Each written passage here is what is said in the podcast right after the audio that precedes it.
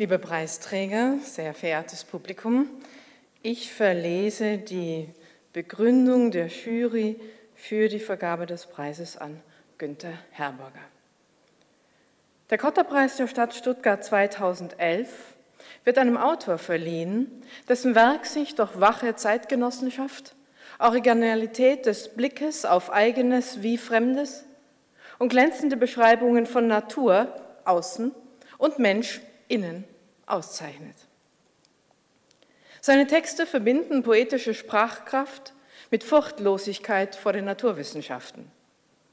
Günter Herburger, geboren 1932 in Isny im Allgäu, ist Reisende von Anfang an. Langstreckenläufer, Sanskritleser, Hörspielautor, Radiomann in Stuttgart in den 60er Jahren, Sprungkünstler, Rhythmiker.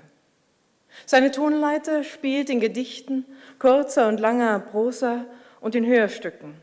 Seine Texte denken nach über die Verfertigung des Gedankens beim Gehen und sie denken nach über die Verfertigung des Gehens beim Gedanken.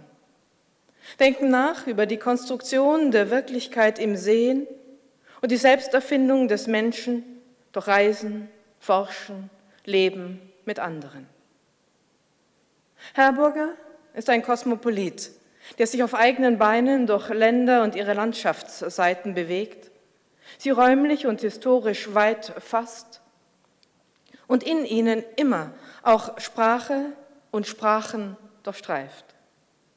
Ein Pionier, dessen Geist dem Verleger Johann Friedrich Kotter, der dem Preis seinen Namen gibt, gefallen haben müsste, lässt sich bei Herburger doch erfahren, wie sich quicklebendiges Denken und die Kunst der Abschweifung verbinden, wie unterhaltsam lakonische Abgänge und erhellende Metaphern sein können.